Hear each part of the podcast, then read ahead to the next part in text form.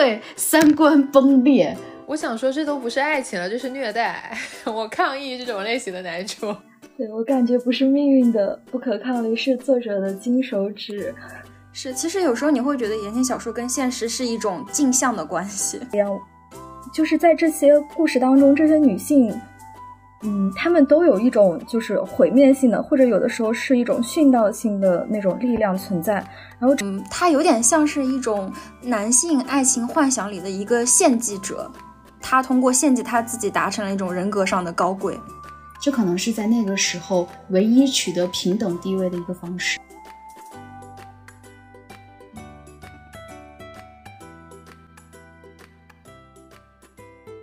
时事热点，剖解性别迷思，欢迎回到漂浮绿洲，我是小新，研究方向是政治社会学和性别社会学。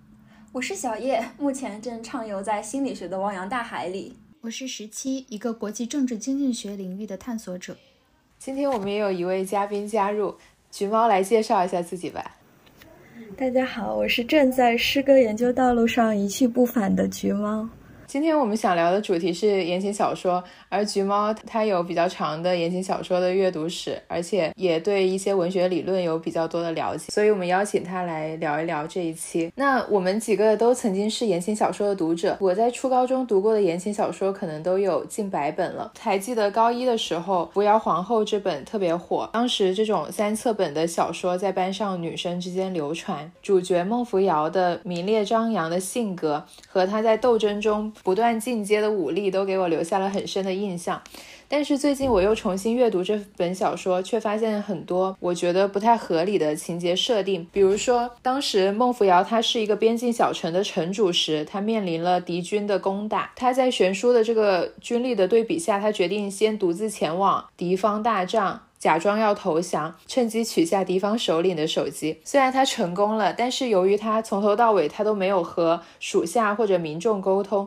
所以他出城的时候就是一片骂声，回城的时候也没有人愿意帮他开门。但是他当时兵临城下的时候，他却好像被人背叛了一样，就非常的伤春悲秋，感慨万千。当年我看到这个情节的时候，我会觉得他非常的有舍身取义的精神，但是现在再看，我却觉得他是一个。完全不合格的领导者，嗯，我觉得个人英雄主义在这种两军对战的情况下是几乎不能发挥作用的。就我甚至会觉得他这个是很愚蠢的行为。所以我在想，就是多年以后，如果我们再回头去看当时阅读过的言情小说，可能会有不同的感悟。所以这一期我们就想聊一下。这些言情小说以及他们对我们的爱情观和人生观的影响。那在一切的开头呢，我们首先想声明一下，作为曾经的或者现在的言情小说读者，我们并不是想批判阅读言情小说这个行为本身，而是想探讨言情小说它的魅力来源、它的一些套路或者说模式，还有阅读言情小说带给我们的利与弊。那最开始的时候呢，我想来问一下大家，就是大家是怎么开始阅读浪漫小说的？是？什么时候开始，或者说通过哪些途径接触到的呢？其实我对于看言情小说最早的一个印象是，当时我们小学的时候，午休的时候，大家都是将两张桌子拼在一起，然后人是躺在桌子上睡觉的。但是我当时就会拿一个小毯子盖住我自己，然后在下面看一本言情小说。结果我印象特别深刻的是有一次。班主任就是巡逻的时候把我抓到了，然后他发现我看的竟然是言情小说的时候，他有一种很失望的神情，就是有一种说你这个优等生为什么你会看这种情情爱爱的东西？就是当时我感觉到一种羞耻感，就是我最早的关于阅读言情小说的印象就是这样的。所以就是当时要求就是希望大家分心绝 爱，可能有种如果是小学生就看言情小说的话，可能会。让老师觉得太早熟了吧？对，但其实当时班上已经很多人在看。那我的话，我其实有意识的去接触言情小说，要到比较晚的时候了。但是我我自认为，其实我跟言情小说的接触是从一些呃，并不一定是完全言情，但是却包含一些浪漫情节的这种故事或者小说开始的。比如说，当时会有一些青春杂志。或者说是很普通的那种文学杂志，其实当中可能有一些短篇，会有一点点呃浪漫元素、浪漫情节，就是我脑海中有一个模模糊糊的印象，好像在一个青春杂志当中，男主角好像对女主角说了一句话：“取似花丛懒回顾，半缘修道半缘君。”然后这好像是我对于那个小说当中或者文文学当中的一个浪漫情节的一个最开始的印象吧。但是如果我有意识的接触言情小说，其实可能一直晚到初三的时候了。那个时候我才开始有意的去搜寻这个文类的作品去阅读。就是听了橘猫说的时候，我意识到我最开始也是通过就是一些情节，而不是完整的这种言情小说接触到的。就小时候会读那种四大名著的儿童版，或者是那种缩减版，然后呢，《红楼梦》啊，或者对，就是这种的话，它会带有一些这些浪漫的情节，但它会就是描述的不是那么的完整。我是最开始对就是情感和言情有一个印象的话，是从这里面学到的。最开始的情感的萌芽来源于就是儿童版的《红楼梦》，对，到了初中的话。那个时候我们宿舍，我当时住宿。我们宿舍的话，他们就是大家都会去买一本叫做《意林小小姐》的杂志。可能因为《意林》杂志它不是像那么不正经的杂志，经常会有一些散文啊，或者是一些作家去投稿。然后它底下的这种小小姐，专门针对于女性的期刊，可能就比较让大家放心，也吸引女性去购买。其中的话，就会有一些作者去刊登他们的言情小说。我要真的要说的话，我觉得应该是，呃，一个启蒙，可能就不是名著小说，而是偶像剧。当时就是很多呃台偶啊，或者呃古偶啊，就是经常能够在电视上看到这些呃偶像剧，然后就可以看到一些所谓的言情情节。然后，然后大概到了小学四五年级的时候，很自然的就是班里的女生开始。传阅一些 神秘读物，然后传着传着也传到了我的手里，然后我也跟着读了。当时有有那个什么什么天使街二十三号，什么那小子真帅，什么之类的东西。其实情节什么我都已经不记得，但当时看的还真的是蛮开心的。你你看他开心是看那种恋爱情节开心吗？对。就是很很坦诚的承认，因为这个是我不曾涉足过的领域，就会觉得呃，男女主的互动就蛮可爱的嘛。然后他往往会把男主设置成特别呃好的一个人设，比如说是学霸呀、长得帅呀、家境还好啊，总而言之是啥都有的一个人设，就会觉得哦，跟这种人互动也是蛮开心的。然后特别是他他这种设定的背景什么，其实跟我的这个生活环境。差别可太大了，天差地别。我觉得我的小学或者或者初中都是很普通的，大家就是上课学习，没有什么特别多额外的东西。对，所以它就是跟我现实生活完全不同的一种一种环境，我会觉得很很新奇，很好玩。所以你更多的是在乎就是里面描绘的那种世界，比如说言情小说可能是一种什么豪门啊。然后有一那种贵族学校啊，这种设定呢，还是说男女主之间的这种情感互动，比如说一个男生这个学霸很照顾女生啊，类似这种啊，我觉得都会有哎。但是我觉得校园文里面有一个学霸，有个学渣，他们互相帮扶之类的，我感觉和我们当时初高中的环境还是挺接近的吧？是吗？可能因为我当时 说句被打的话，我是那个学霸。所以，所以只有我帮扶别人的份儿啊。但其实也有，就是女生帮助男生，不是有那叫什么那些年，不就是这样的情节？女孩是不是？嗯，那对对对，那个那个电影还没来啊，还没出来，而且是就是说你在现实生活当中很难见到那那么帅的男生。带入校园文的话，你当时是看什么类型的言情比较多？当时好像流行的还真的都是校园文，嗯，也有一些武侠类的，比如说当时呃苍月，大家知道吗？这个作者听说过，好像听说过。对，对他就是会写比较多的武侠，还有玄幻类的。比如他当时是，呃，有一个系列叫《镜双城》，还有什么《听雪楼》什么，他就会写更多就是这种发生在异世界的这种故事，就还挺有意思的。苍月，我觉得我整整个被他的人设炸裂。他当时是呃在浙大读建筑系，然后他是趁着暑假写写小说，就是一个天才的美女作家什么，我觉得哇他好牛啊。然后他写很多呃小说，我记得其实我印象最深刻的反倒不是他把他写男女主那些什么特别刻骨铭心爱恋的那些小说，我反而是记得他有一本好像是仿照蓝胡子这个西方的暗黑童话写的一个情节，就讲男主。刻意隐瞒自己的身份，然后呃扮作一个很丑的人去试探那个女主。如果说这个女主就是说落入了他的这个陷阱的话，他就会把这个女主杀掉。我当时看完之后觉得哇塞，好可怕哦，整个有被吓到。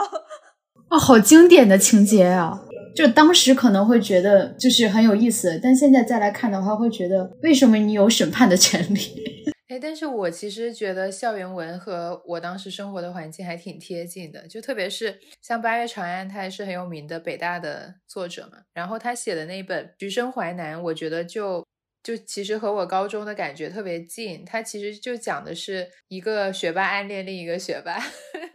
的故事。看完那本之后，我就燃起了学习的热情。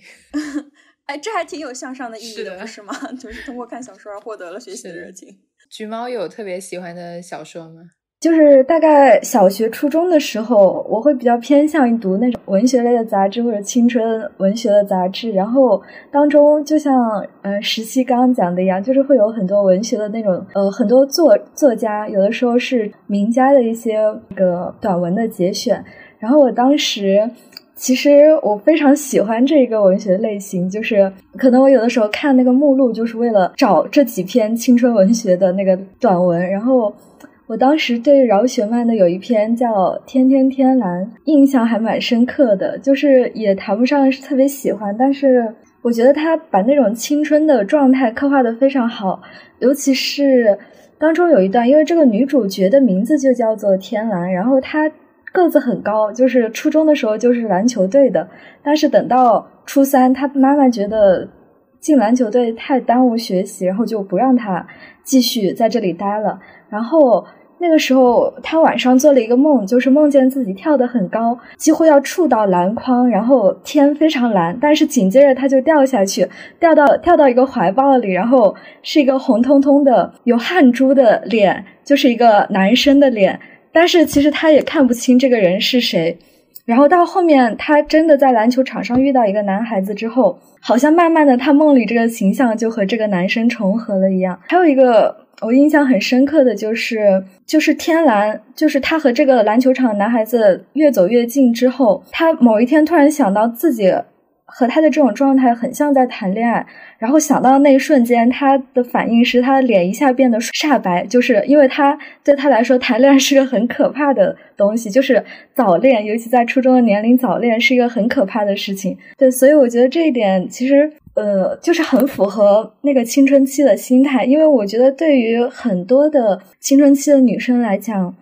谈恋爱其实不一定是一个很美好的事情，有的时候它意味着。一种恐惧的心理，或者说想到他就会逃避，有点畏惧的那种感觉。我其实也跟橘猫一样，主要是在杂志上看那些作家他们刊登自己的作品，但可能那个杂志收录的名家不够多，所以都是一些新晋作者写的比较完整的作品。印象特别深的有一篇，它是一个现代的故事，还是有关豪门的故事，它就离我们特别远，也不是那种校园文。最开始就不是很有代入的感觉，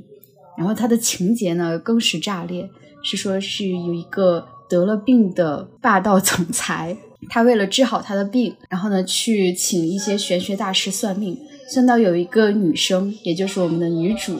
和她的八字相合，只要让他们两个假结婚，并且住在一起三个月，她的病就可以不治而愈。我当时就不太理解这个情节，对，这样一看是的，但当时没有意识到。当时只觉得这个情节很新奇，然后接下来的话，他们就住到了一起，但是是分床睡。然后呢，女主单独有一个床，上面还罩着那种纱幔，就十分封建，两个人连面都见不到。中间会描写他们两个的一些感情变化，大部分是从女主的视角，然后去看这个男主的一些举动，就会发现他就是强大、沉默，然后隐忍，但同时也很温柔，有时候会。照顾他，关照他。这个男主同时还有一个未婚妻，未婚妻是知道这件事情的，并且也同意了。我当时就觉得，就无法理解他们里面任何一个人的行为。然后最后的这个结局是，女主到了三个月到期，她拿了钱，然后呢就离开了这个家庭。但是呢，男主的妈妈对她的印象很好。男主的妈妈还有这样一句话。他说：“为什么不可以两个都加进我们家？大的呢来当我儿子的妻，小的来当我儿子的妾。”我当时看完这本书，感觉我的 对三观崩裂。什么年代的小说？就是我初中的时候，所以从此对于言情小说，就是就是感觉它是一个洪水猛兽，我就有意的断绝了。这个情节好像那种那个经典台偶剧，就是命中注定我爱你。其实那个电视剧里面是男主的奶奶非常喜欢这个女主角，然后就是我觉得是在这个男主奶奶的促成下，他们俩在一起的。说到契约婚姻或者家里长辈或者传统安排的这种性缘关系，我就想到柔石有一本叫《为奴隶的母亲》，然后他讲的就是对封建社会。的一个家庭里面，就是这个男男人和他的妻子没有办法生孩子，然后他当时就会借另妻，就是会借别人的妻子过去代孕，然后也是像刚刚所说的，可能是比如说两年之后，然后这个女人她就会返回自己原来的家庭。对，我有印象那个点妻，农民点妻那个。对对对对，有点像一夫二妻的这种设定嘛，就是像这种。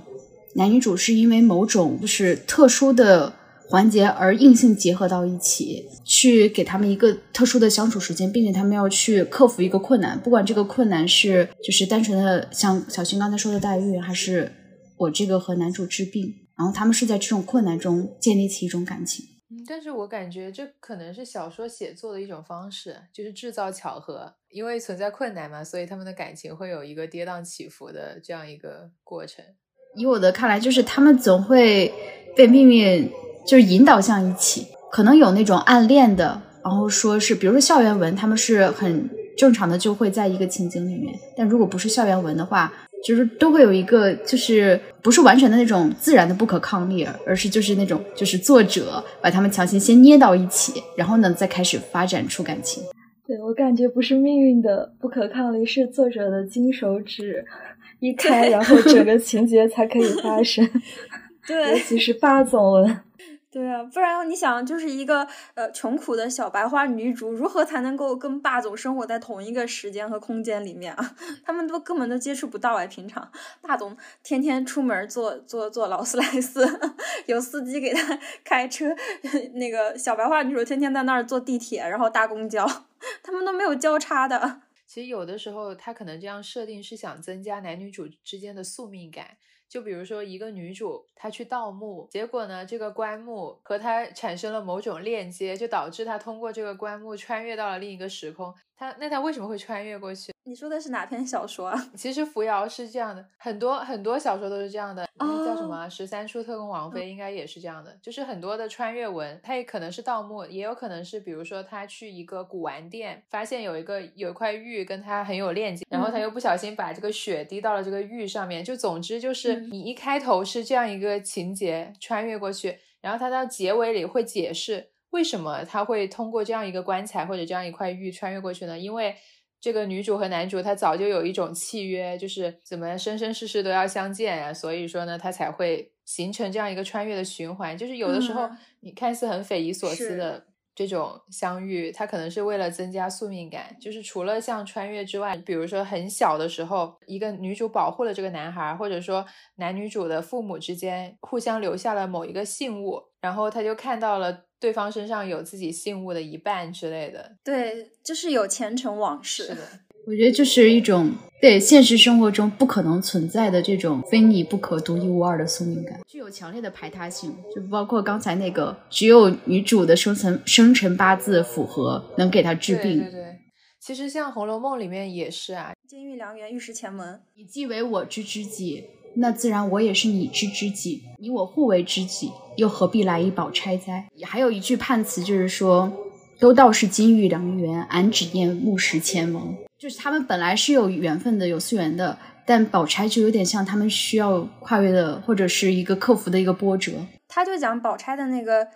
金锁是人为打造的嘛，它是造出来、捏造的一个东西，为了跟宝玉去相配才搞出来的。但那个木石前门是真的，他们在天上的时候就已经有有姻缘了。嗯，除了这这种宿命感之外，我觉得还有一点在于，男性基本上是会比女性强势一些的。反正我看到的目前还没有一个就是女性占据大片的篇幅，或者去描写这个女性怎么样强势。然后男性是完全不如他的，这种是可能是第四爱的设定吧，或者是有一些是女主特别强，然后感情线很少的那种，主打一个大女主独美是吗？当时看的很多言情小说，如果是女强或者女尊的话，其实往往男主角会比她更略强一点，女强男更强的一种设定。而且又又又要 Q 一下扶摇皇后，就是其实那部那部小说到最后是女主和男主，包括几个男配，他们各自都是一个国家的呃王，但是最后还是呃孟扶摇嫁给长孙无忌，就是相当于他们这两块领土合并，但是是并到了这个男主的下面。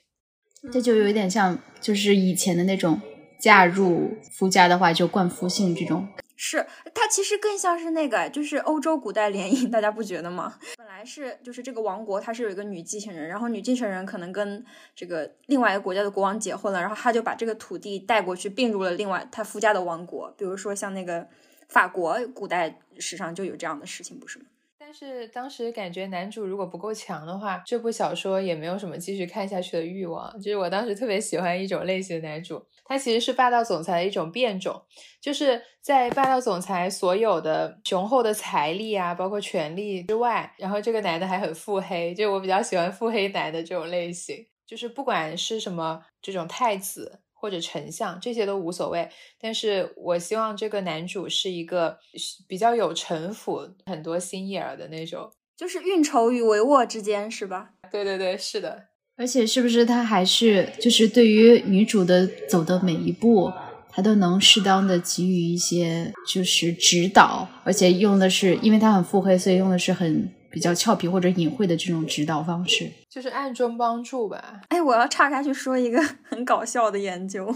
就讲那个智商这个事情对于择偶有多重要。就是他有人做过这个大猩猩还是什么，反正灵长类的实验，就显示说，以雄性的灵长类，就是说它的条件可能在其他方面不如呃别的雄性，但是它如果展现出一些高的智商，那么雌性的这个灵长类就会被它吸引。所以说，智商真的是一种就是择偶的魅力。是的，确实不可否认。我也喜欢那种能够运筹帷幄，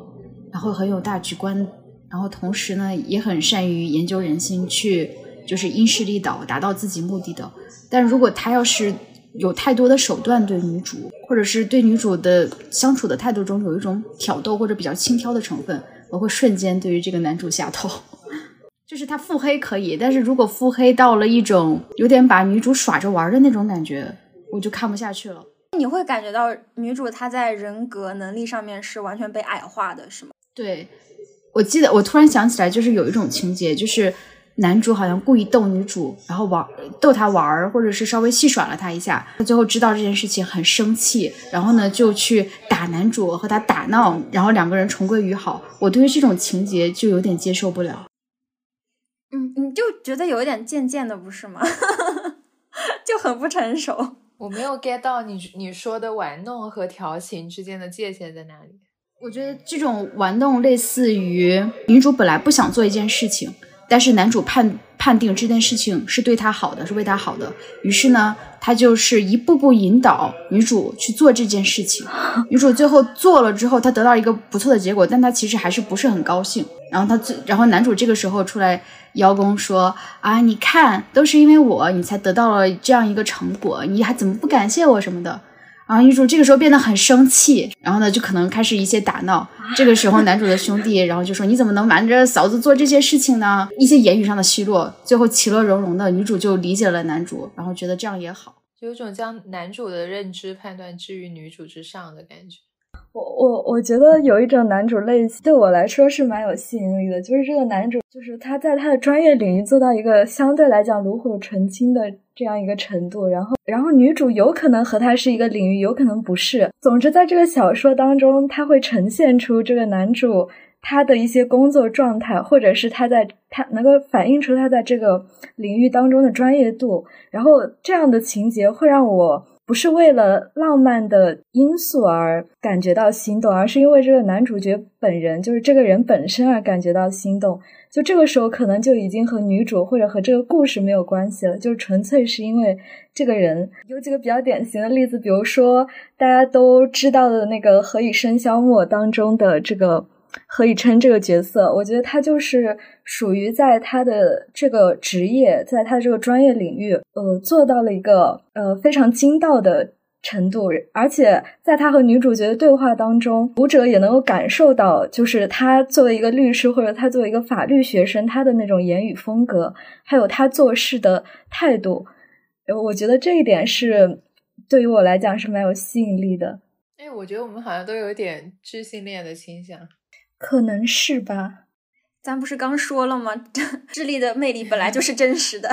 但我有的时候觉得不一定这个职业要跟那个高智商挂钩。就是假如说是做一个呃公益公益相关的工作，如果他做的很好，我觉得也会很有吸引力。让你觉得有魅力的点是这个工作增加了男主的魅力，还是说你你？从阅读这个小说里，你学到了关于这个职业的一些知识。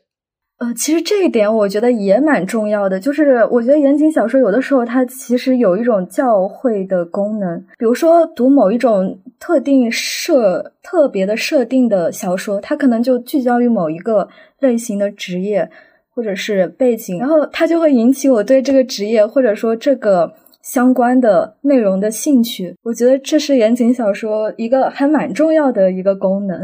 哎，阅读浪漫小说里面有提到这个点，就是当时那些主妇们向丈夫解释说，哎，为什么我要看言情小说？他其实有一个将它正当化的理由，就是说我从这些小说里可以学到一些很比较零散的一些历史啊，或者是地理相关的知识。我觉得这里涉及到一个点在于。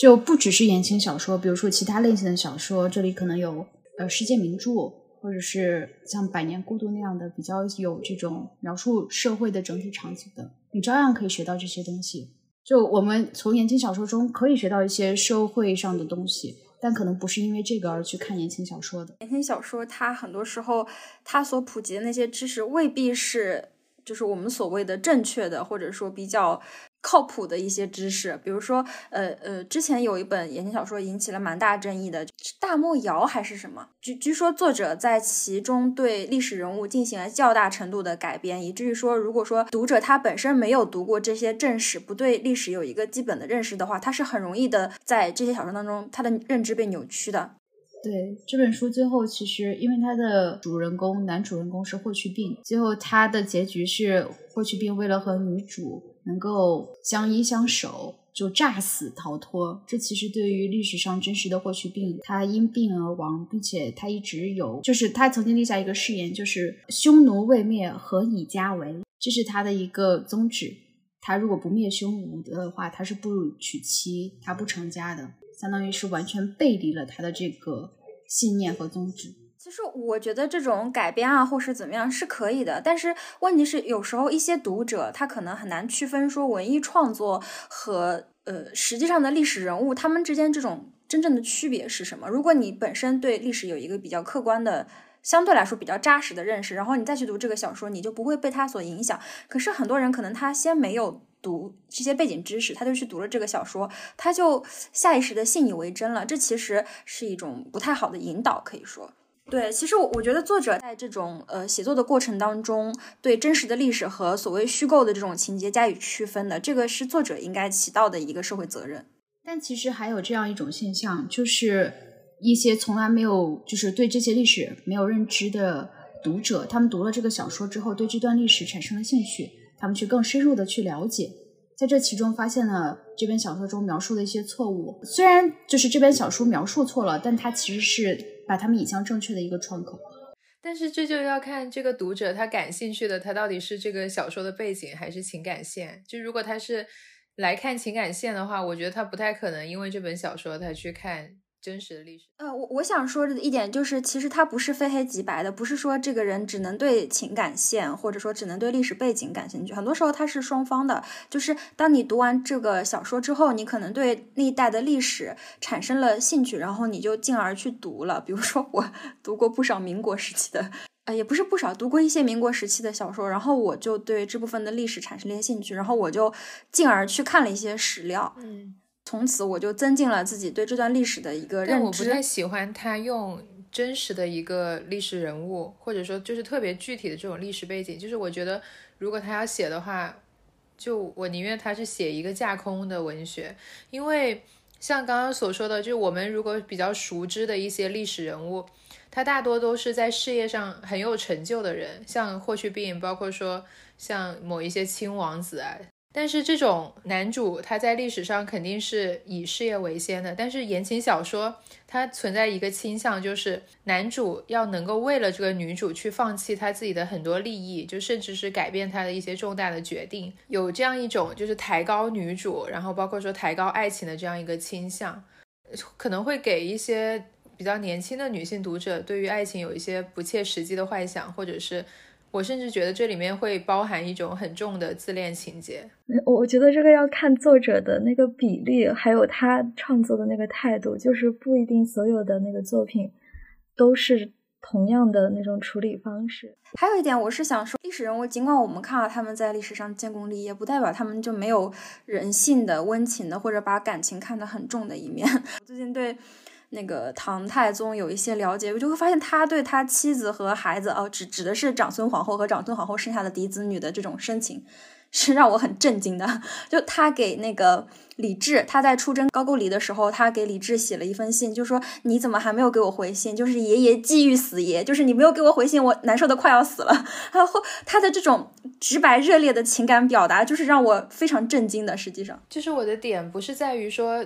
成就事业的男主他就不会有感情，而是我觉得他偏离事实太远了。就是他这样子的小说里面比较少是说男女主都是历史上的人物，因为因为历史上是有名有姓记载下来女性本来就很少，他往往是男男主是一个历史上的人物，但是女主是一个新出现的一个什么样的人，然后这种我就会觉得有点。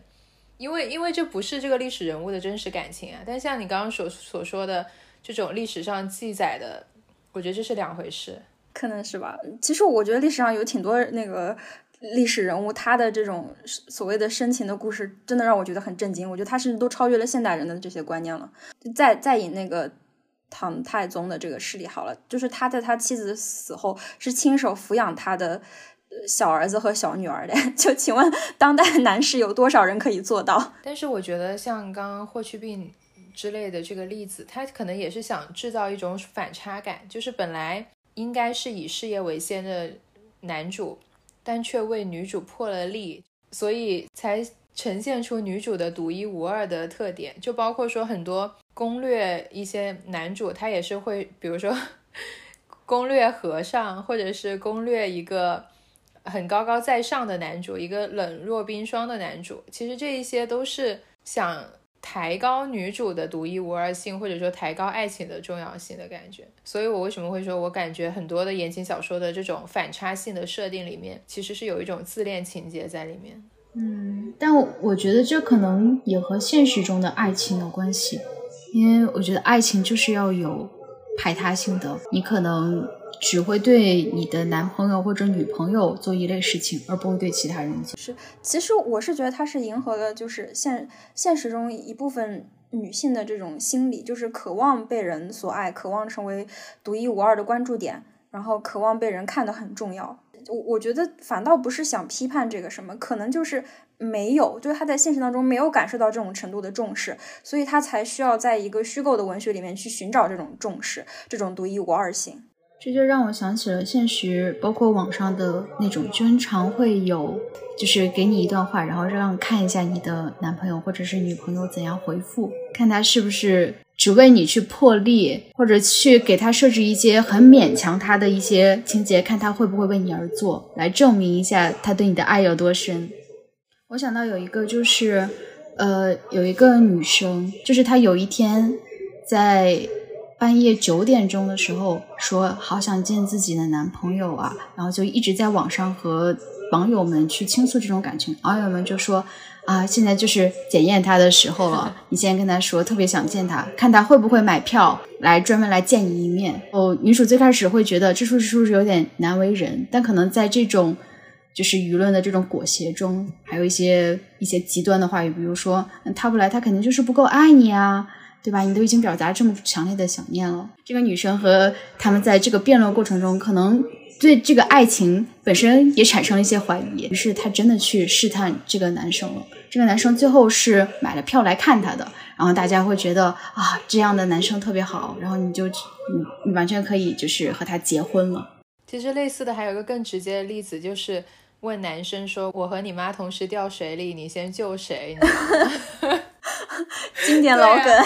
就是我其实换位思考一下，我会不能接受被这样子问。对啊，你想一下，如果是女版的话，可能就会是：如果你妈妈和你男朋友掉水里，你要救谁？对不对？你就会觉得凭什么要我这样选？就有病吧？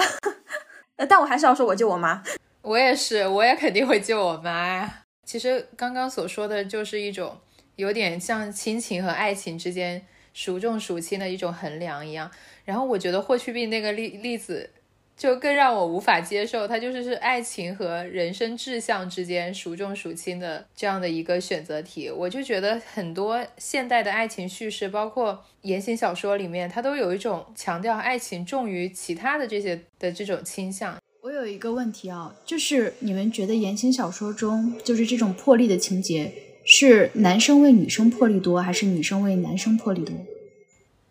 我觉得是男生为女生破例多，因为言情小说，我我自己浅薄的认识，我觉得他是去讲男主如何爱女主的一个故事，或者说 N 个男主如何去爱女主的一个故事，所以他就要不断的去讲男主如何为女主去破例，要要去强调男主对女主的爱。其实反，其实我觉得这是个很好的问题，就是因为很多言情小说里面，他反过来描写女主对男主的爱。是比较少的，就是就算有的话，它经常是追妻火葬场的一个情节。就比如说，女主默默暗恋男主很多年，然后呢，结果男主一直对她爱答不理，然后女主有一天就非常绝望，她就决定放弃，放弃之后离开了。然后男主幡然醒悟，呃，说我要把这个女人追回来，然后就开始追妻火葬场，然后就开始虐，就是，但是他这个写。他写这个文章的目的，他不是为了写前面的那一段女主爱男主的那一段，他其实这个文章的爽点就在于反反过去追的那个地方。嗯，对，就是火葬场那一段。对，就很多言情小说，它之所以是女性向的，可能就是在于它满足了一种女性被爱的欲望。而很少描述说是双方对等的爱，或者是女主也同样为男主付出很多。其实我觉得女性在就是渴望被爱的同时，其实女性也有一种就是爱对于爱人的渴望。就是可能我看的言情小说类型和你们会有点不一样，但是其实我看过一些小说，它是会有这种好像女主的情感表现的更深，或者说女主反过头来为男主。嗯，放弃付出了很多的这种类型，就我觉得比较经典的一个例子，就比如说那个富家千金和穷小子的这种故事，就一定是这个女主就是排除万难，放弃自己的身世地位，然后放弃自己的财富，放弃自己呃家族的这个显赫的这种光环，然后最后和这个男主在一起的。这不是那个吗？我的人间烟火。对对对对对对，我觉得这种类型的小说是有受众的。就是还有去年一个电视剧，呃，它也是有原著小说，原著小说叫《打火机与公主裙》。其实那个小说我觉得也有一点，就是这个男主的态度一直都是他不会表现出来很爱，好像他一直要女主追随着他才可以。然后就相当于是这个女主角朱韵也是一个呃富家千金类的人设，然后她她就是为了跟这个男主在一起，就是她跟家庭反目，然后放弃了自己原来有的一切。然后就是，就一定要跟他在一起。我觉得其实这种类型的小说也是有市场的。虽然从现在的，如果我们用现在的那个眼光来看的话，就是大家会感觉是那种渣男 贱女的故事。对我，我刚刚就很想说这个词“渣男贱女”。如果是女方持续不断的付出，然后甚至为男主去抛弃自己的人格、骄傲以及其他一切美好的品质，就很容易被归为贱女的这一个行那个行行行伍，然后就会被骂的很厉害。实际上，对，但是好像反过头来就会变得很合理，就是男主为了女主放弃一切，好像就会变得很感人，就很深情。哦，我觉得这个是因为一方面就是就是社会上现实的女性，她们很少得到男主男生就是男朋友或者丈夫为他们的破例，所以去在这个言情小说中去寻求一样一个这样子的理想。第二个可能是一种有补偿的心态，因为我知道现实中有非常多的例子，都是女性为了男性的发展而放弃一些自己的东西。比如说，我知道我有一个阿姨。她当初是其实就当初在那个年代，她得到了一个一个美国大学的研究生的一个 offer，但是呢，当时她的丈夫在国内已经有非常好的发展，并且会进一步发展，他们打算接下来去要孩子，于是他就没有去那个美国大学继续继继续进修。他和我谈到这一段的时候是非常后悔的，他觉得他为这个家庭做出了牺牲，但。她的丈夫并没有给她足够的补偿和补和体贴，所以他们可能就是在言情小说中让男生成为现实中女生这样的例子，为他们破裂，为他们付出，来寻求自己的一个心理补偿。其实类似这样的例子还有很多，就是就算比如说男生去美国读博，然后女生也跑过去，就放弃国内已经高薪的工作，跑过去陪读，就诸如此类的，就好像就是女生的人生。要围绕着这个男生的个人发展去服务的感觉是，其实有时候你会觉得言情小说跟现实是一种镜像的关系，就好像我们说吃饭一样，缺什么补什么，就就是在我们在现实中缺这样的，所以才要在言情小说当中补。就是我很想讨论另外一种男主类型，他跟我们刚刚所说的腹黑男主有一点不一样，就是因为我们看到的那种小说里的腹黑男主，虽然他城府很深，但是他其实会。实际上的真正的去帮助这个女主，就是女主是可以感受到这个腹黑男主的爱的。但是有一种类型的男主，就是他也是比较高岭之花，比较冰冷，嗯，然后可能也社会地位也很高，然后也是心里有很多小心思的这种男主。但是他几乎不表达他的情感，就是女主是完全无法感受到他的爱的。然后类型的小说往往到后期，可能要到很后面的时候才说。这个男主心里面对女主的深情要要要更多，只是他一直没有表现出来，他不善言辞啊，或者是他因为存在种种的困难，他希望先自己把这个困难解决了之后，然后再去嗯向女主表达他的爱之类的。但是我在想的是，如果你从女主的一方来看的话，她只会觉得自己一直在付出，但是一直都没有得到回馈。就从某种程度上，我觉得这是一种情感虐待，或者是情感漠视。对，是的。我觉得像这类型小说的话，它一定是以男主的视角讲嘛。这其实是一个，我觉得这个人设叫做深情男，隐忍深情，隐忍深情，没错。对，就是他会把男主所有做的事情，或者他的心理活动、心理描写展示给读者，读者是知道这样子的。对，所以我觉得很难去带入。到就是这个故事中的女主中，因为你已经知道了这些情节，你已经知道他是爱你的。对于女主来说，她就是一种虐待，对吧？是的。我想说，这都不是爱情了，这是虐待。我抗议这种类型的男主。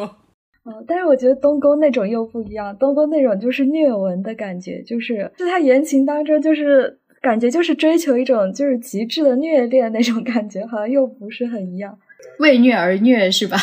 对啊，东宫不是号称 B E 美学的天花板吗？就是我觉得，其实就是我感觉，就是言情小说它那个文类这个起始，就是从那种浪漫的文学或者浪漫的这种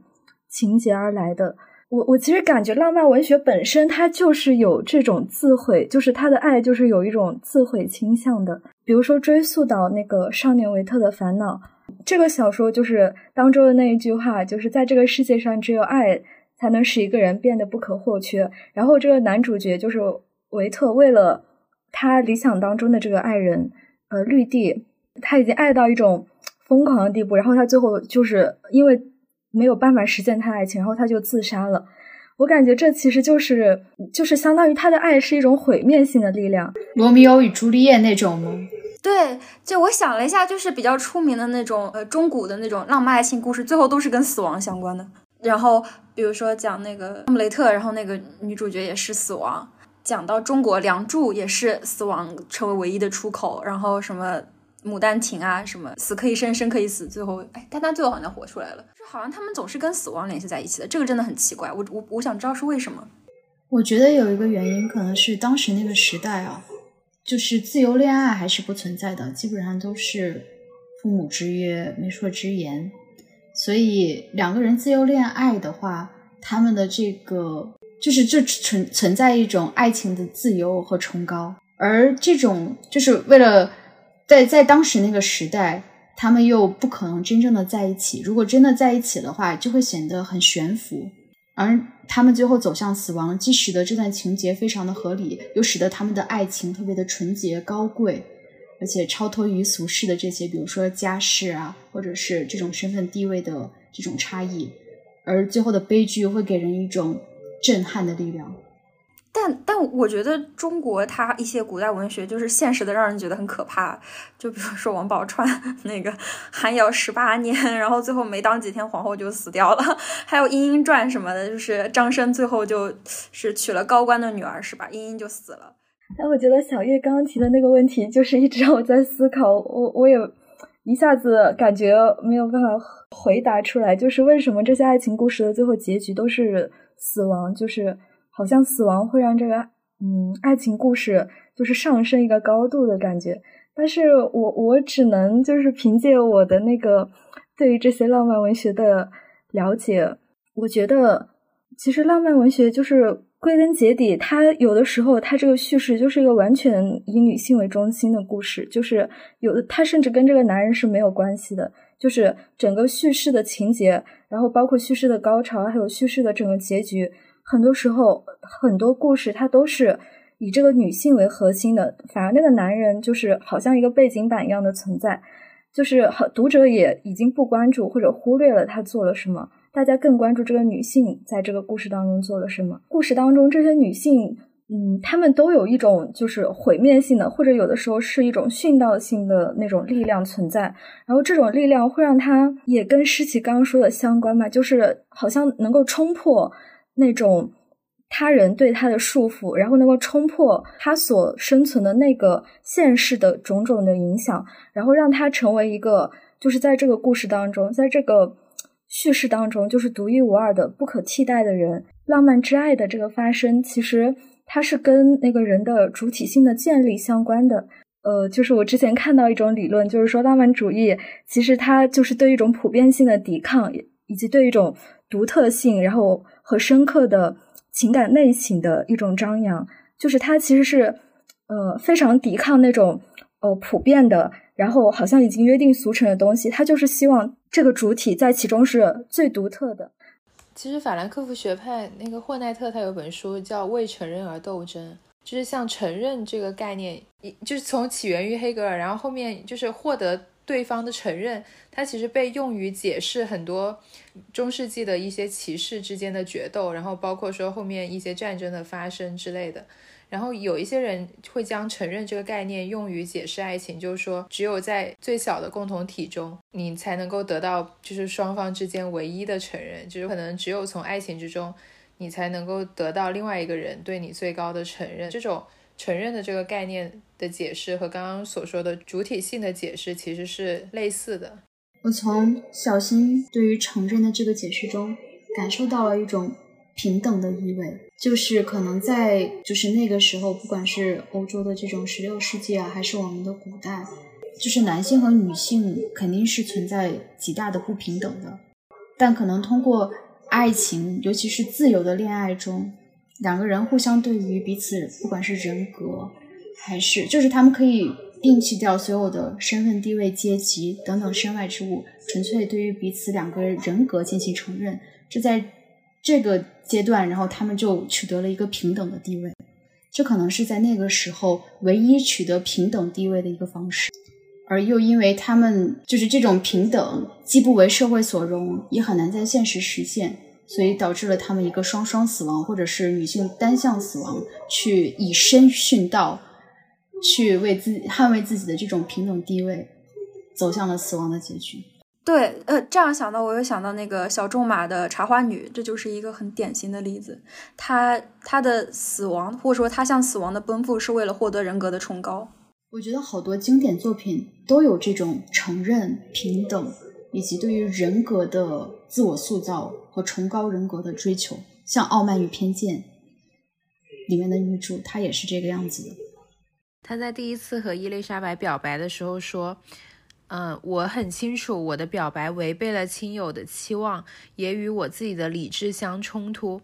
但是情感还是超越了理智。但是伊丽莎白非但没有觉得受宠若惊，反而以一种在当时来看很无理的方式拒绝了达西。”然后伊丽莎白说：“我也想请问一下，你为什么要这样明目张胆的来羞辱我？你说你喜欢我，却又说这是违抗了你的意志，甚至有损你的身份。”然后他最后说：“即便世界上只剩下你一位男性，我也不可能嫁给你了。”这就让我想到，现在流行的偶像剧和小说，其实和经典文学是有很多衔接的。流星雨那里面就是 我不叫魏，我叫楚雨荨，大家还有印象吗？就其实他跟就是很著名的呃著作《简爱》里面那段很著名的独白是有一些共通之处的。那个独白写的是：你以为就因为我贫穷低微不美矮小，我就既没有灵魂也没有心吗？你想错了，我跟你一样有灵魂，也完全有一颗心。要是上帝。赋予我一点美貌和大量财富的话，我也会让你难以离开我，就像我现在难以离开你一样。就是女主要求跟男主的平等人格和同样的尊严。我在读这些言情小说的时候，我觉得这里过渡的非常自然。但是，当你真的想在现实中进入一段亲密关系的时候，你就会想说，如果这个男主他在各方面，就是包括说什么家世啊、财富之类的，都比我强。那我虽然我内心知道我的人格跟他是一样平等的，但是但是你在实际的亲密关系中，你怎样维持这样的平等？哎，关于这个点，我有一个很奇怪的感受，就是如果是言情小说中，然后明明就是男主的各方面都优于女主，但女主去就是要求一种平等的对待态度，比如说。像就是《流星花园》中是不是有这样的情节？明明男主希望带她去一些比较高档的餐厅，但是呢，他就要求女主男主去和他去吃路边摊，类似于这种。我会觉得就是，呃，可能一次两次可以，如果长期的要把男主从一个就是比较优越的环境中拉入到他的环境中的话，我会觉得有点不公平。但是在看《傲慢与偏见》或者《简爱》中，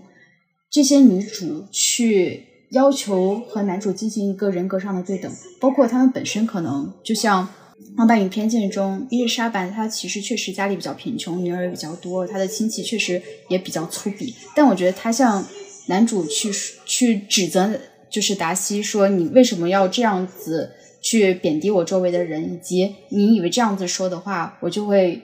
就是感激涕零的答应嫁给你们，不是？我会觉得很正常，因为网文中就是女主对于一种平等的要求，和在经典文学中女主对于平等的要求，我的接受度是不一样的。为什么？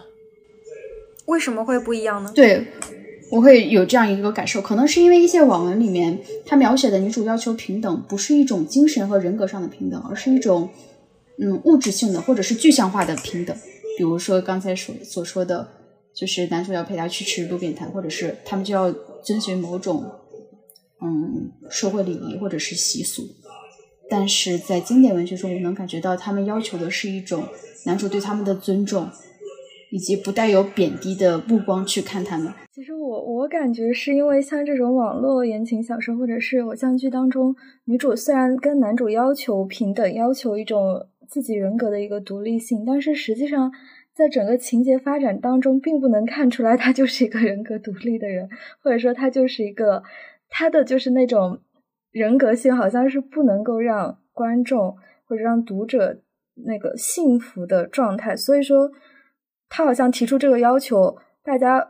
就是反而会觉得他好像有点得寸进尺，或者说有点莫名其妙的感觉。但是经典的那个文学当中，比如说。简爱或者伊丽莎白，你能够感觉到她确实是一个人格非常完整、非常独立的人，而且有的时你也会被她所吸引，你会认同她对自己的人格的维护。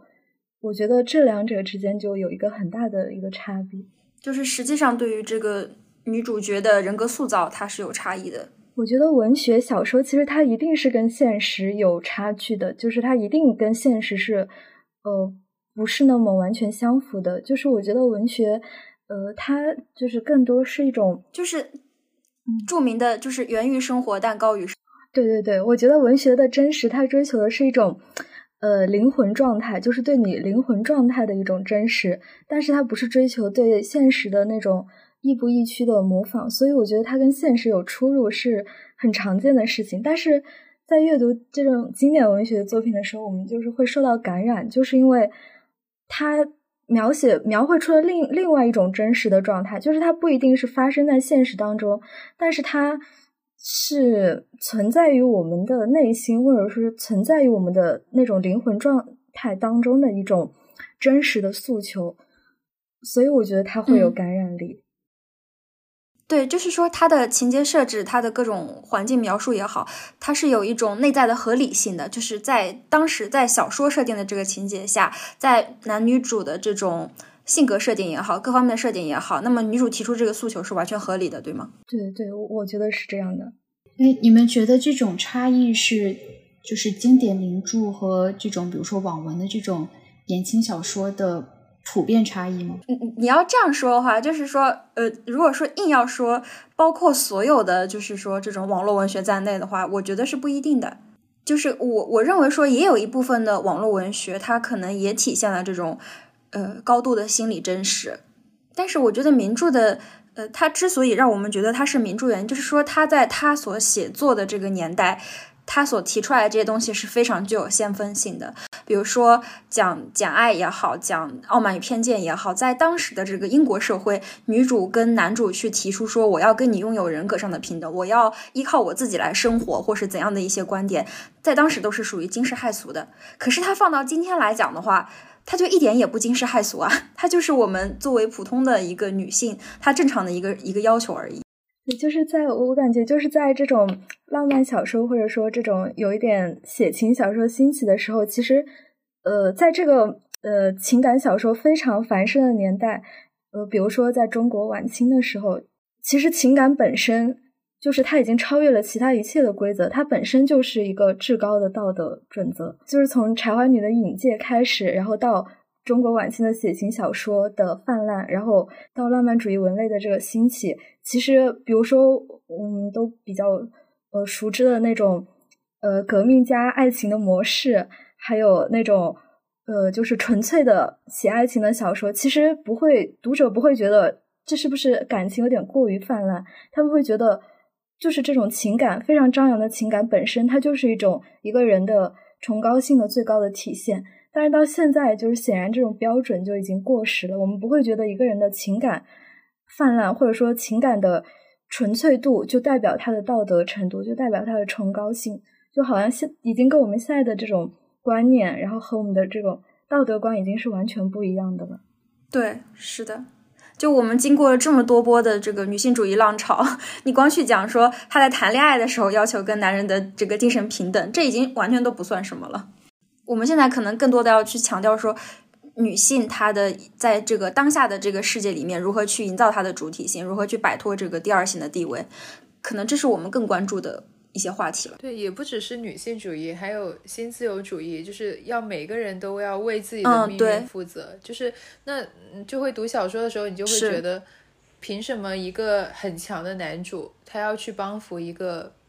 不强的女主呢？那她的动机是什么？可能会现在会更倾向于推崇一个理性的角度去思考这种关系。对，所以我觉得就是对于这种经典名著。和现在的网文言情小说一个很大的差别，就是在于这种社会背景的错位。就我我刚才所说的，就是同样的要求人格的平等，但是对于两者的接受度不同，我觉得也是因为这种错位引起的。我们现在的这个时代要求已经不是说，就是男女主不能够自由恋爱，所以他们要通过追求崇高的爱情去保证他们人格的平等以及对于理想的追求。而是已经在这样的一个可以追求自由恋爱、可以追求自己理想的背景下，如何去就是再度挖掘出，不管是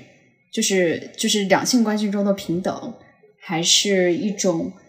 就是婚姻或者是爱情，到底应该是一个什么样的姿态？但现在的很多言情小说，它可能就是完全的借鉴以前的这种设定，去人为的制造了一个好像就是男女主不能够去自由的恋爱，或者是就是男性一定对女性有一些偏见，就是完全借鉴以前那些经典文学的一些情节。当时是有具有开创性的，但在现在它已经过时。对，而且二十世纪就是上半叶的时候，这种自由恋爱还有一种。打破封建桎梏的一种革命性的意义在里面，但是如果现在在推崇一种爱情至上，它好像就变得很单薄。就是如果看古代社会的话，我们会觉得女性周围的一切对她来讲都是一种桎梏，然后呃，她跟男主的这个爱情是一种。大胆的追求自由的途径是它主体性的体现，但放在现代的话，你会比如说，就拿我们自身作为例子，我们会，呃，我们其实会跟周围的环境有很多连接，然后这种连接它不光是，呃，肯定不全是这种压抑性的，比如说我们会有支持我们的父母，有支持我们的朋友，所以我们会看到说，其实我们的生活当中有更多支持性的因素在里面，我们的呃整个的关系它不仅是性缘的，它也是亲缘的，也是有缘的，所以这个。对于我们来讲的话，爱情不是那么重要的一个地位了。然后现在的话，其实我们看到的更多的是爱情和婚姻的幻灭，而不是爱情和婚姻的神圣性。我觉得就是现在的言情小说可能就有他们就这个时代自己的课题，像在当初就是十六世纪或者是中国古代，可能怎么样去自由的恋爱，以及追求就是抛除掉所有的身外之物的人格平等，是一个重要的课题。但在现在，可能就是面对这种现实的复杂的环境，怎么样再去追求这种人格上的平等，以及去培育一样怎样的爱情，可能就是现在的课题。如果有言情小说写到了这个方面，并且写得很好，它可能就会成为后世的经典名著。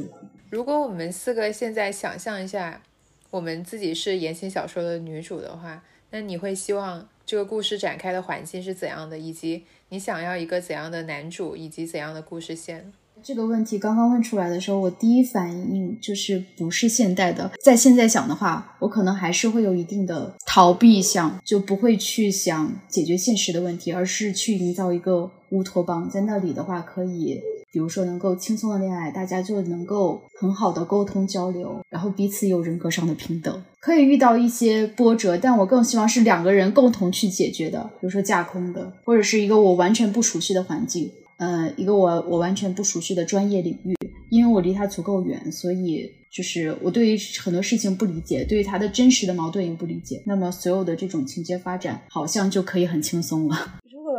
真的要呃。设定一个故事发展的背景，其实我喜欢乱世，这很苦哎，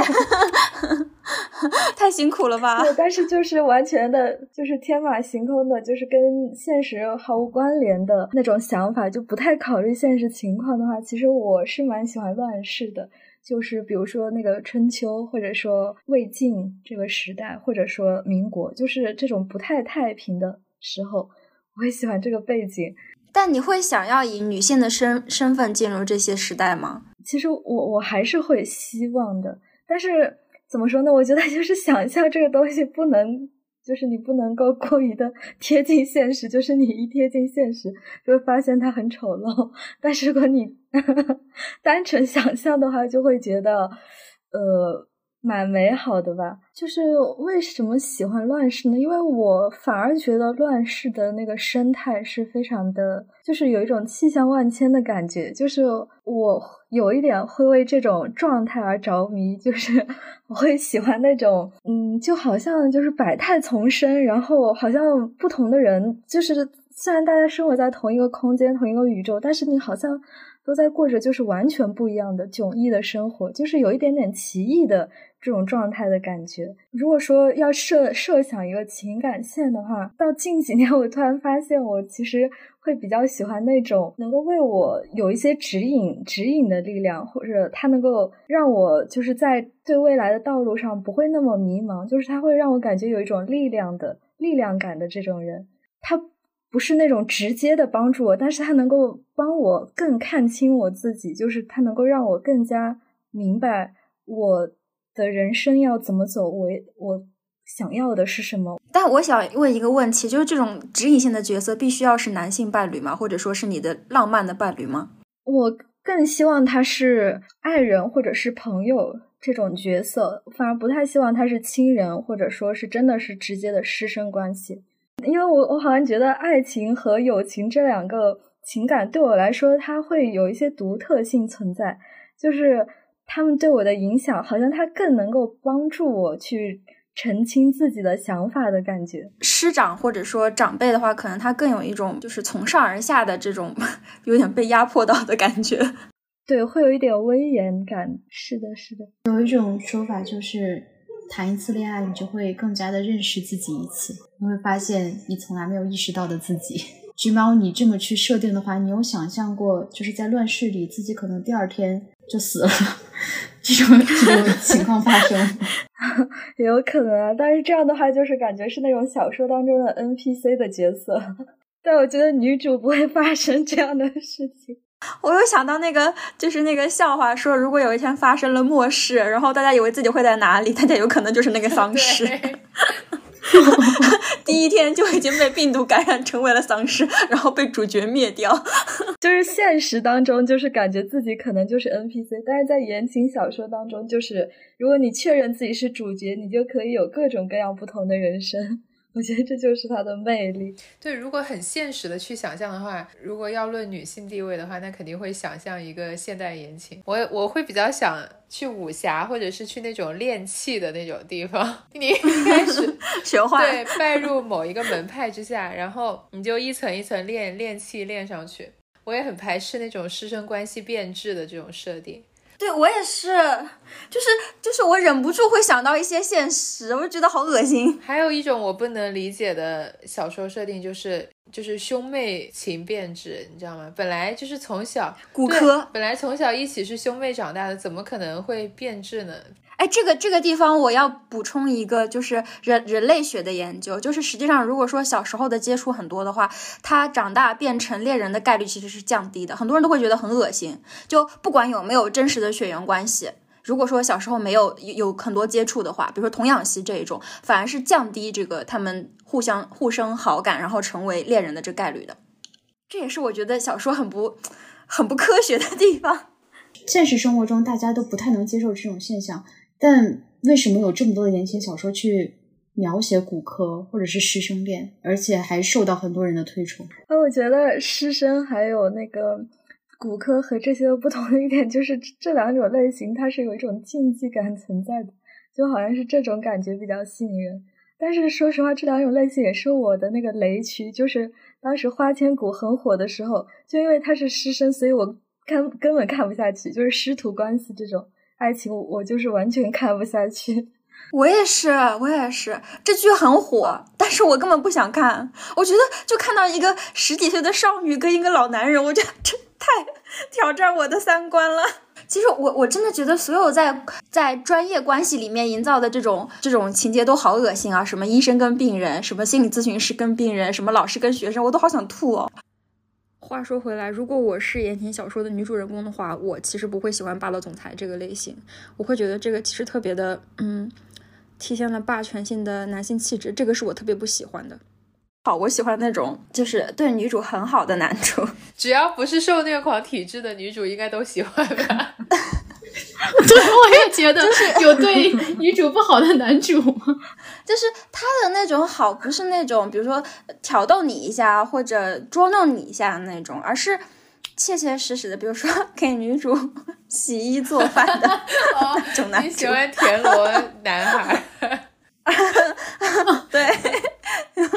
男孩就是就是，如果他会呃，他上得厅堂，下得厨房的话，我觉得在我这里好感度就会飙升。哦，所以我们三个可能更多的对于男性会需要他提供一种情感价值，小叶的话需要他提供一种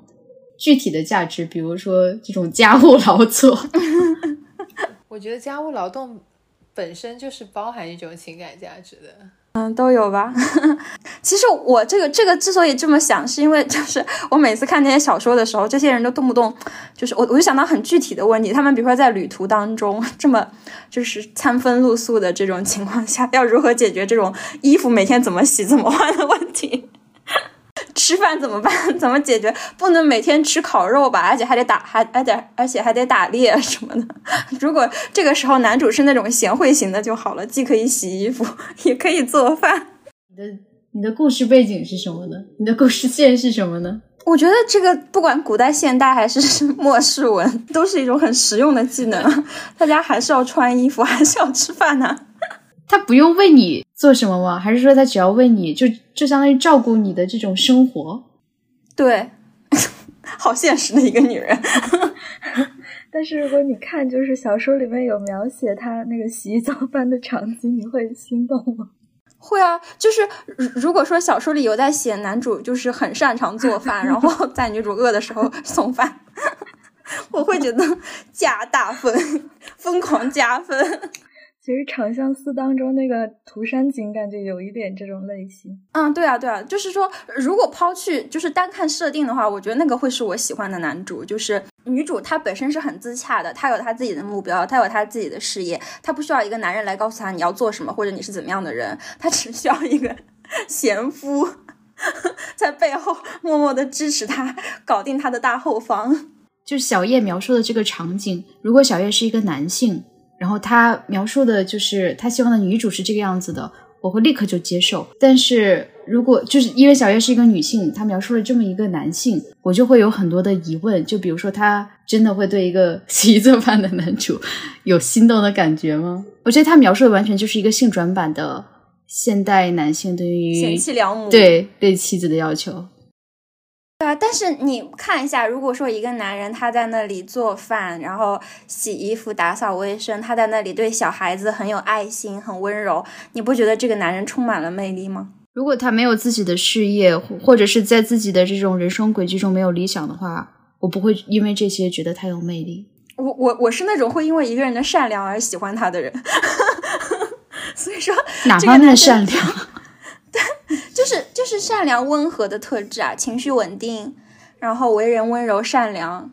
然后他的那种魅力不在于说他有理想有事业，而在于他是一个美好的人类。那你觉得这个和雇一个男佣有什么区别？男佣没有情感啊，你跟男佣是完全的雇佣关系啊。那假如说这个男性。就是他有你刚才所说的这些品质，呃，但是呢，他就比较喜欢躺平的生活，月薪只是能够养活自己。假如有一个 可能就是一个普通的职员，而且他也没有什么就是想要继续往上晋升的理想，但是呢，他本身是能够提供你所说的，包括就是照顾你的生活以及情绪比较稳定，你会选择他作为你故事里的男主吗？会啊，会啊。哦，这就是不同的点了。对，而且但是你要注意，他是言情小说的男主，哎，他不仅要贤惠，他还要貌美啊，有道理哦。所以，他就应该是那种所谓的嗯平平无奇古天乐。那你们在阅读言情小说的时候，都会带入现实中的三观？我不会，就会把它当成一种纯粹的文学作品，然后去理解里面男女主的各种行动。但是其实我们刚才聊不能接受师生恋和不能接受乱伦这个东西，它其实就是已经是带入了现实中的三观。我我觉得是是这个样子，就是呃，就是我在看文的时候会有一个大体的筛选，就它不是很严格，它不会跟现实当中一模一样。比如说，呃，里面出现了一些，举个例子，N T R 情节，这个我在现实里我会觉得。就出轨什么的，是肯定是不能容忍的。但那如果出现在就是小说里面，我又觉得是可以的。可是有些东西是很禁忌的，比如说我认为什么师生恋，然后这种乱伦这种情节，我觉得是呃是绝对不能容忍的。所以，然后我觉得这类小说我也是不绝对不会去看的。就是说它有一个绝对和相对的界限在，就是绝对的那些界限是绝对不能逾越的。就算它是小说，我也觉得不能逾越，甚至说会让我觉得生理上有点恶心的。但是如果是一些相对的东西，我觉得他在小说里面是可以去探讨的。就比如说我呃很喜欢的一个电呃电影，大家知道就是那个呃 Why Woman Kill 那个那个。电视剧嘛，他就讲了很多，就是为什么女人要去杀人这个事情。就你放在现实里面也是很炸裂的，但是实际上，他如果放在文学作品里面，或者说放在这种影视作品里面去探讨这些问题的话，我就觉得是 OK 的。但其实很多时候，我们看到言情小说推荐里面，它排雷，它不是说排掉师生恋或者是乱伦，它其实是会排掉一些比较模糊的地带的东西。就比如说，它会排掉。男女主不是双结，就是男女主不是都是处子之身的这种情节。你们看文的时候会介意这个点吗？我完全不介意，但是我知道很多人介意，是这个样子。因为我偏好的男女主类型都是相对来说更成熟一点的，就他们各自在这个世界里面可能已经有了很多经历。如果你是讲校园，比如说大家都是十五六岁的情况下，那我觉得还是双节吧，毕竟都是 都是少男少女，好像有点太那什么了。但如果说大家都是很成熟的成年人，大家可能各自有几段感情经历，然后还要求对方呃守身如玉的话，我觉得也是太太悬浮不合理。嗯，对。但是每个人的看文要求都是不一样的嘛。然后作者因为这点应该是在很多时候都被读者反复去强调的，反复去排雷的，所以作者把它标出来，我觉得也。是一种自我保护的行为吧。其实我觉得很多小说里，它之所以强调双结，或者尤其是那种双方离别多年之后还是为对方守身如玉的，它其实是想增加一种深情感和宿命感。但我也觉得这是一种几乎是很不合理的要求，就尤其是双方没有约定好这种情况下还要求双节，我会觉得有一点有点不合理吧。其实我觉得是不合理的，但他可能作者想强调的是一种。就是男女主的感情是独一无二的，是任何其他人都无法取代的，就是那种过尽千帆皆不是。就是所谓的在阅读言情小说时带入三观，是指你是用现实生活中的三观去评判这个书里面的情节，还是说你用你的三观去审判这个小说应不应该存在，或者它该不该这么写？我觉得这两个是有点不同的。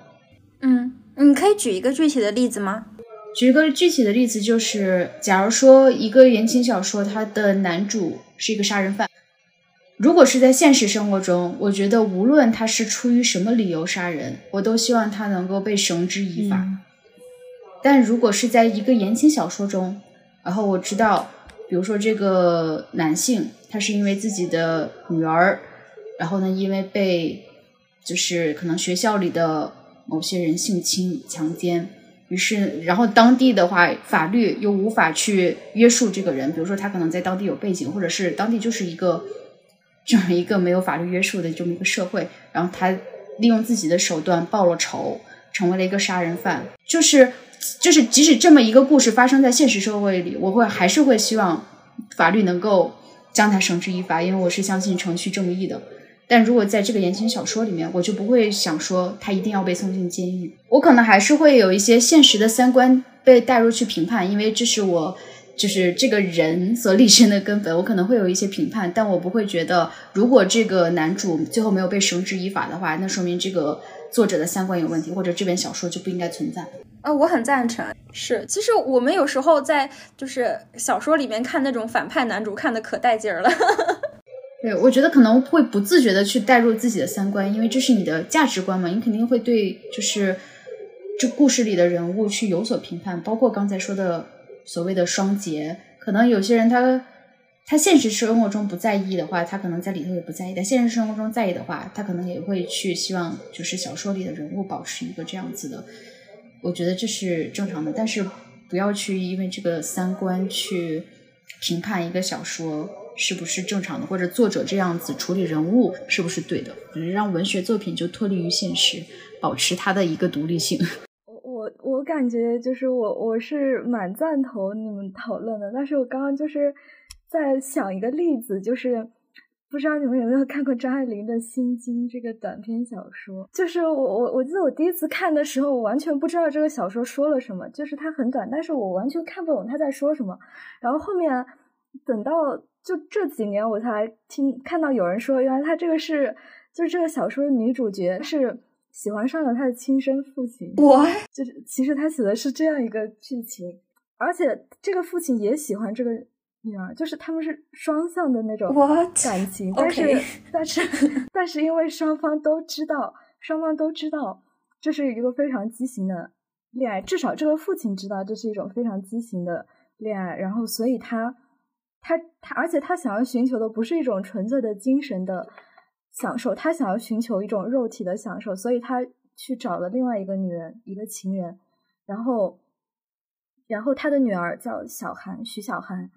就是他不能够嗯理解，就是这样的，好像是一种情感的背叛，然后他就拼命的去挽回他，然后到最后才嗯幡然醒悟这样的一种感觉吧。就是我我看这个小说的时候，我也觉得很震惊，因为我我就是理解了为什么我第一次看完全看不懂，因为我根本就是不不不往那个方向去想，就是我不会去想到他这个情节原来是这个意思。但是我就是回看的时候，我发现就是就是这个女儿这个小韩，她很炫，她很就是有一点炫耀似的跟她同学说，我跟我爸爸出去的时候被别人认成了是。我的男朋友，然后还包括他跟他父亲说，呃，就是说他妈说他妈妈已经很老了，可是你还这么年轻，怎么能怪我呢？就是大概是这样的意思哦，就是 就是因为这一部小这这一篇小说，我我也不知道应该怎么样去带入三观去评判它，就是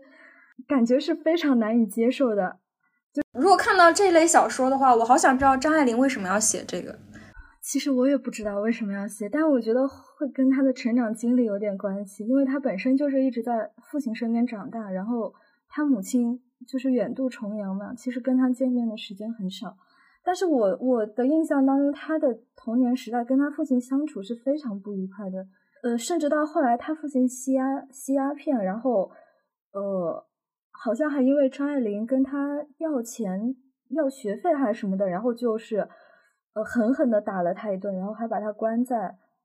黑屋里面。所以我觉得他们的父女关系其实是很差的。就是我觉得张爱玲好像她有的时候会写一些就是人物心理非常变态的这种小说，就是跟《金锁记》那个母亲的那个心理很类似，就是就是一种很变态的那种心理。然后他把它就是好像放大化，然后根据这种心理来写这样一部小说，使我想到张爱玲的另一篇小说。大家有知道那个英宝燕送花楼会吗？就他讲了一段师生恋，就是这个故事其实很简单，就是呃。怎么讲？就是呃，音乐教授和女学生之间，他们发生了这种师生恋。然后呃，这个女学生她不在的时候，那个音那个音乐教授那个老男人，他就会很阴暗的开始发脾气。然后家庭家里就是乌七八糟的，包括他老婆怀孕的时候，他都在那儿大吵大闹。然后他老婆没有办法，只好把这个女学生又请回来，这样的一个故事。但其实这个他张爱玲之所以写这个故事，他后来本人说是因为呃，其实是以。傅雷和他女学生的故事为原型的，对，他是现实里知道了这样的一段嗯有原型的故事，然后他就把这个故事以小说的形式写出来了。当时呃，这个女学生其实可能跟张爱玲有一定的交往，然后在她写出这个故事之后，这个女学生非常的愤怒啊。这个女生最后的结局是她赌气似的嫁给了一个空军的这个军人，但后面她老公好像很快就死了。所以，我甚至觉得她在写这样的一些小说的时候，可能她的目的是一种。劝诫式的，还是怎么说？不能说是纯猎奇吧，有种劝退的感觉，就是觉得好阴暗、好恶心。对对，可能是吧。就我觉得小说家取材于现实也是非常常见的事情，因为有的时候这些题材不是呃小说家的那个想象，而是有可能就是现实的故事。但我觉得，就是我在阅读这样的故事的时候。可能由于我自身的这种价值观的评判，我会自动的去过滤掉这些故事，也就是说，我不是他们的受众。比如说，像就是你们刚才谈到师生文啊、骨科什么的，你们会自然而然的可能觉得恶心啊，什么不能接受。但我本身是没有这样子的个情绪的，我是单纯不喜欢这一类型的文，我不会去觉得他不应该去写这种感情。就像刚包括刚才张爱玲的那种，就是。不是还有鲁迅和他的女学生的一些故事吗？呃，就可能因为，对，和许广平嘛，就是可能因为存在于很多这种，我虽然对于他们的做法不是很认同，但这是历史上的事实，我也不能去改变什么。有脱胎于他的这种文学故事，我就把它当成文学故事，只不过我不是这种情节或者是这种感情的受众，它无法打动我，我不会去觉得这种感情就。不应存在或者不容于世。我觉得那种恶心的感觉，倒也不是说我要去掐这个作者，只是我可能会右上角点叉。那你们觉得言情小说在总体上会不会对读者造成什么负面影响呢？就比如说可能会助长自恋情节啊，或者是就是助长恋爱脑之类的。首先要定义一下恋爱脑是什么了。就是我我个人觉得恋爱脑就是为了爱情，或者说为了你所爱上的对象而过度牺牲你自己的利益。我觉得还有一种就是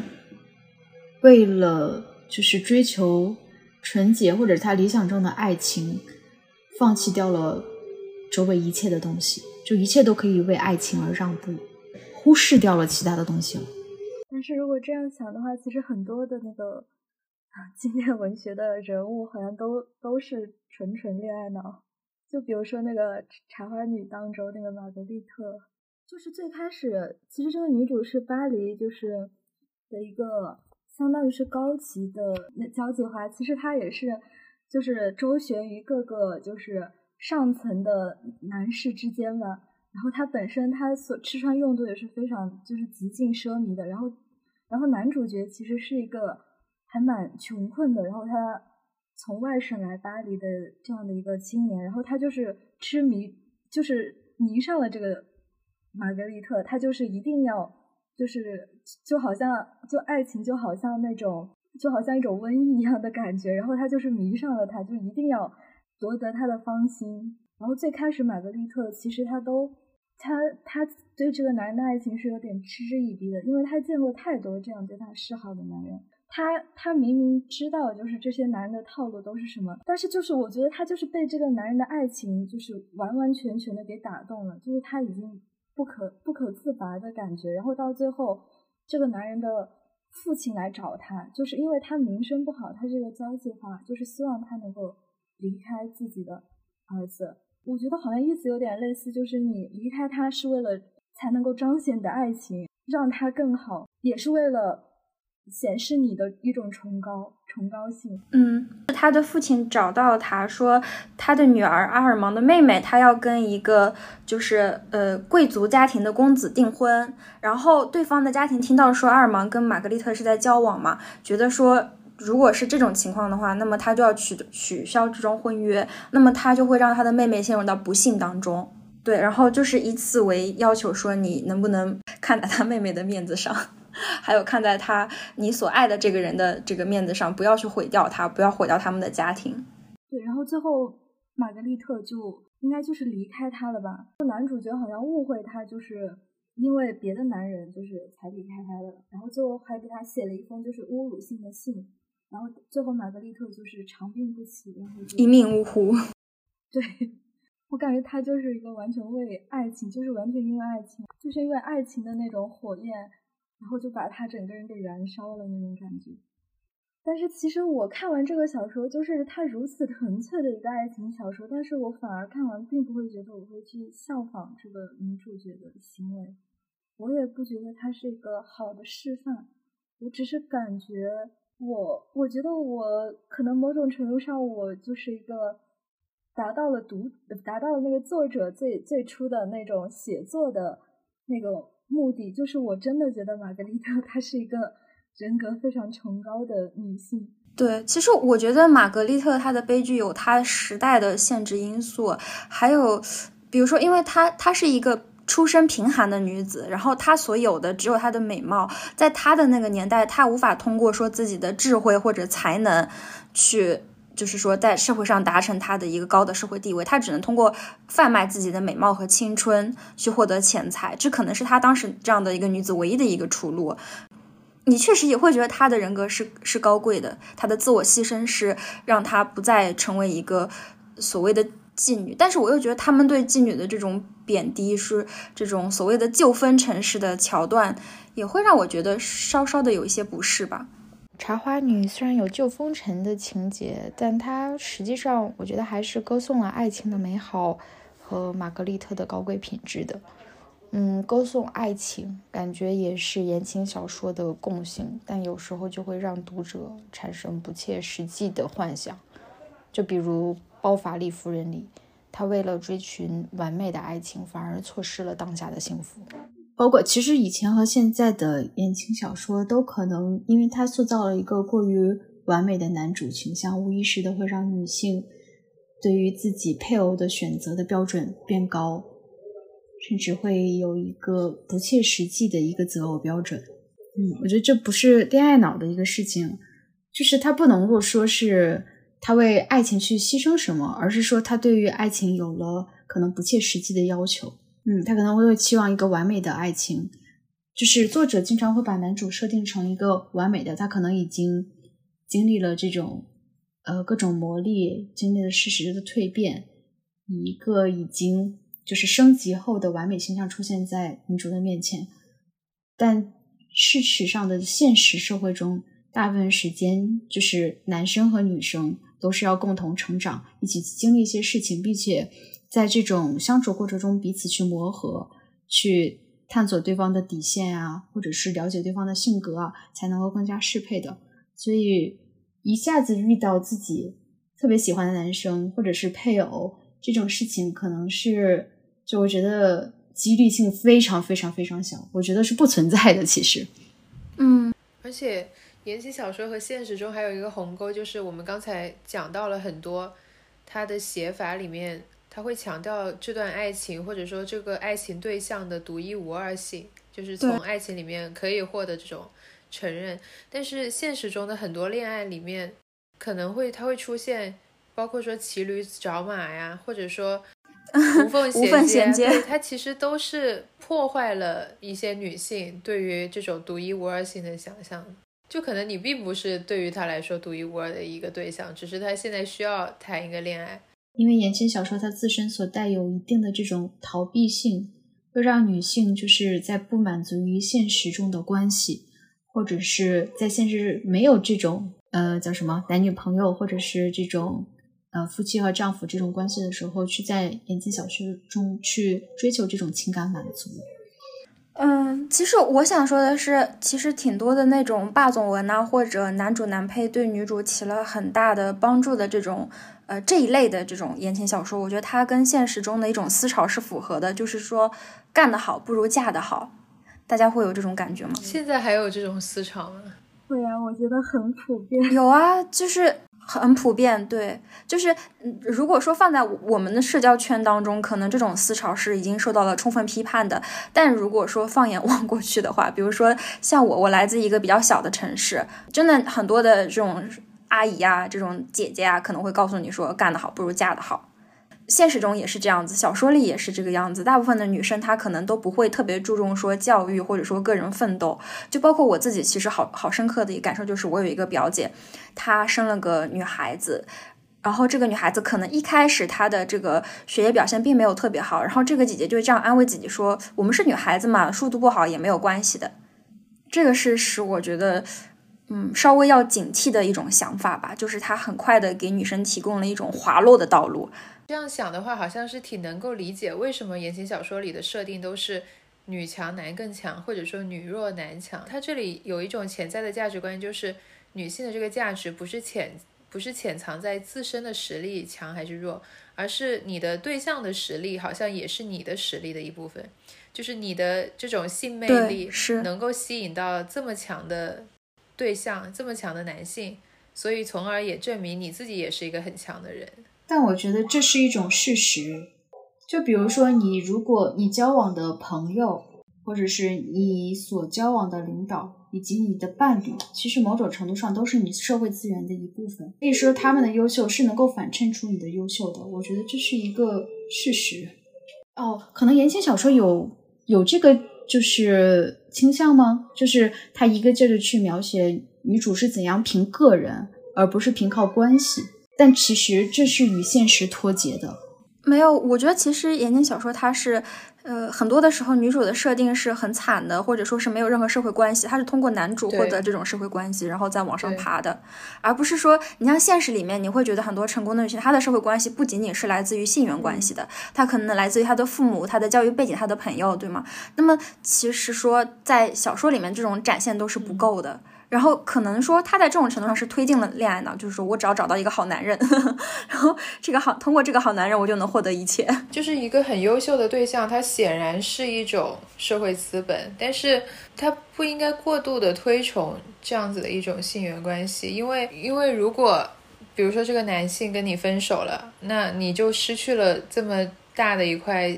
社会资源，就是它是一种不稳定的资源。就这样的所谓的一种社会资本和你自身的一些金钱资本也好、知识啊之类的这种资本相比，它是一个非常不稳定的一种资本。描述男女主关系，我个人觉得应该是，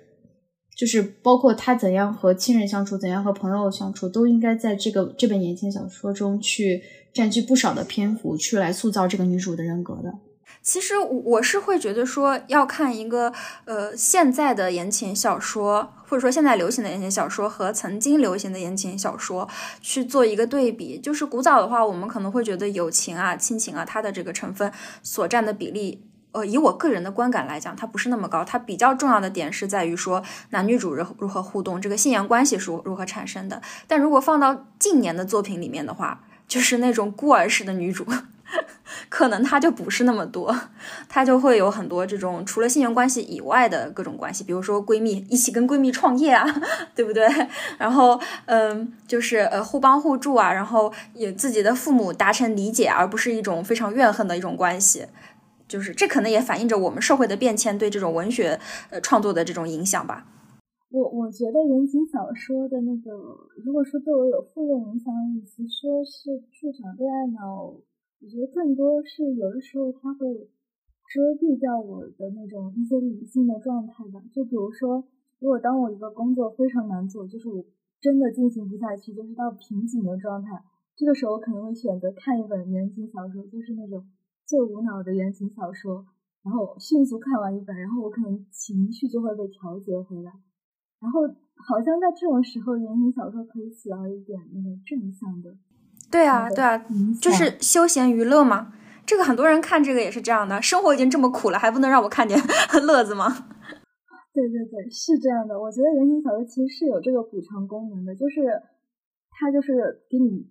嗯虚造了这么一个就是情感的乌托邦嘛，然后你在其中感觉自己的情绪可以得到抚慰，然后你觉得现实的困难好像也不是那么难以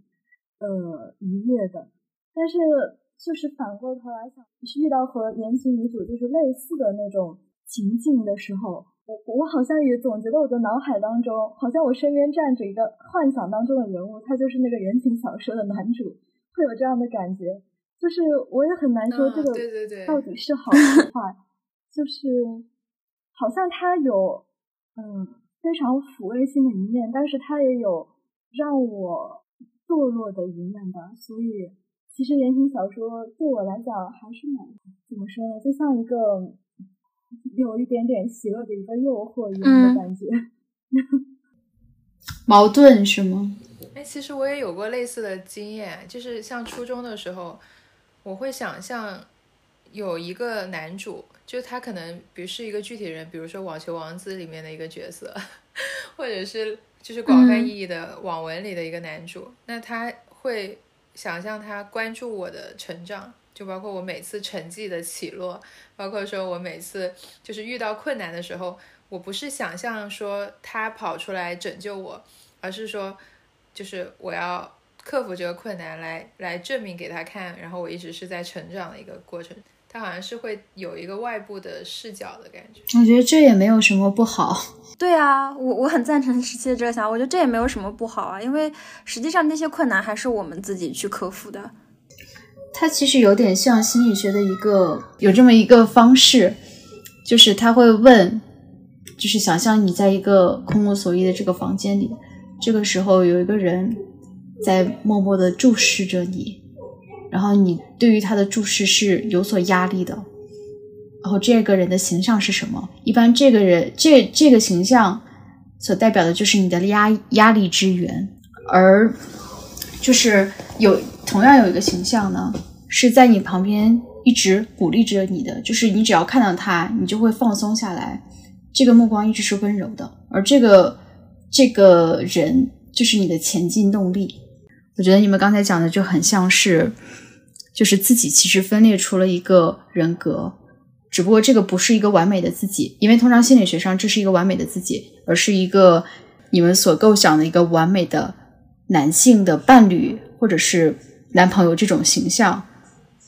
但是我觉得他其实也有点像偶像哎，就是如果是追星族的话，那他可能想象的这个对象就是一个就是这个明星。嗯，很具体，然后就会从他身上吸取到力量什么，对吧？那偶像毕竟是一个实际的人，呃，但也有人说，就是追偶像其实追的是一个自己构想出来的完美形象。对，这个我很赞成。就是实际上，偶像都是一个会吃喝拉撒的人。我觉得在那个人设背后的人，他未必就有多高贵或者。怎么样？可能甚至是有时候就是偶像塌房的时候，你会发现哦，原来他这么面目可憎的。可是你又确实说，很多人在追星的时候，他是可以呃获取到一些精神的力量的，因为他可能在营造人设的时候，营造了一个特别向上的、特别